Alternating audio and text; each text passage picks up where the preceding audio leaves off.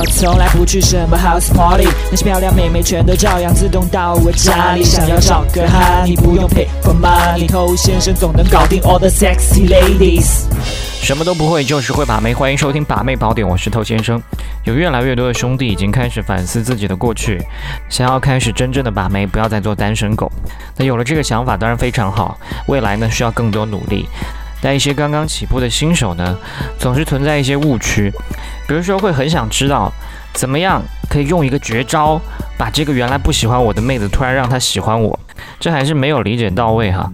一个妹子她会喜欢你，她一定是在一个系统的工程之下的，有很多的细节堆积拼凑在一起，最后形成了一个总体的印象。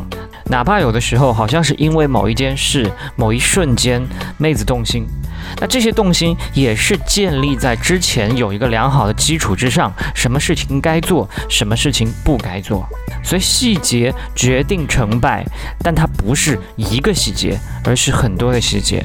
那今天我们要讲的眼神这一部分呢，在我看来是非常不容忽视的一个环节。很多人约会、聊天、形象各方面都没有问题，但就是因为这件事情没有做好，所以差那么一点点感觉。你正在收听的是最走心、最走肾的撩妹节目《把妹宝典》，添加微信公众号 k u a i b a m e i，关注我们，参加内部课，学习不可告人的撩妹套路。内部客服微信 h o t t o u，嗯。OK，欢迎在节目之外呢去添加我们的微信公众号，想学习不可告人的内部课程呢，去添加微信号。那很多人之所以没有把这件事情做好，通常是因为不太敢跟妹子发生眼神接触，因为害羞嘛。要么自己就是一个害羞的人，他跟所有人都很少发生眼神接触；要么他就是太喜欢这个妹子，不敢跟这个妹子发生眼神接触。那这种眼神上的躲闪，本身就是一个非常 low 的行为。你可能在其他方面已经做得非常好了，但是因为这一个细节没有做到，它会显得你非常的不自信，就好像你在做什么见不得人的事情一样。那还有一种情况不发生眼神接触呢，状态比较像是无视对方。那这种无视对方会让人觉得你缺乏尊重，所以两种当然都是不好的。那当然还有一些兄弟这个眼神呢，非常的奔放狂野，是吧？活动范围比较大，总是在别人身体的某些部位游离。就像是一只看不见的手，在别人身上放肆的抚摸揉搓，是吧？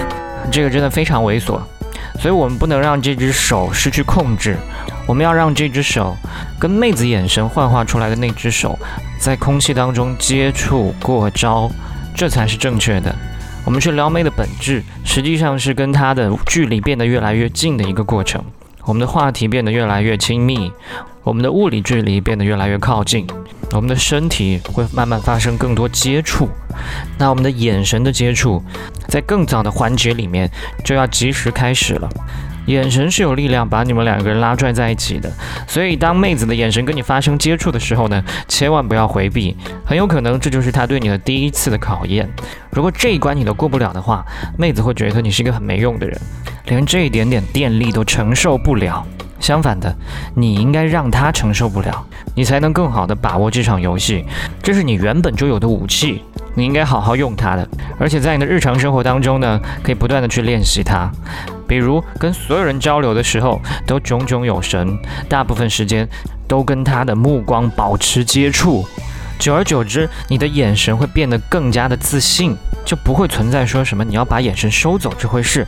当你碰到你真正喜欢的妹子，你才可以收放自如，去跟她眉目传情。那应该怎么传呢？当你第一次约一个妹子哦，因为之前没有见过真人嘛，那现在见到了，当然会眼神互看一下，对不对？你知道我们跟人见面都要面带微笑，但是我们不要见到他的第一秒之后马上就开始微笑，因为这样很假。给人感觉你都没怎么了解我，就笑得这么灿烂了，太礼貌式的客套了吧？我们可以先看看他，hold 住个一到两秒，然后再会心一笑。你可以比较一下这两种哪一种更撩人。再或者，你可以先看他的左眼，再慢慢的移到他的右眼，再移到他的嘴，再回到他的左眼，最后再给他一个微笑，优雅的调情，是吧？那有的时候我们碰到一些陌生妹子。我们也可以先用眼神去试探对方。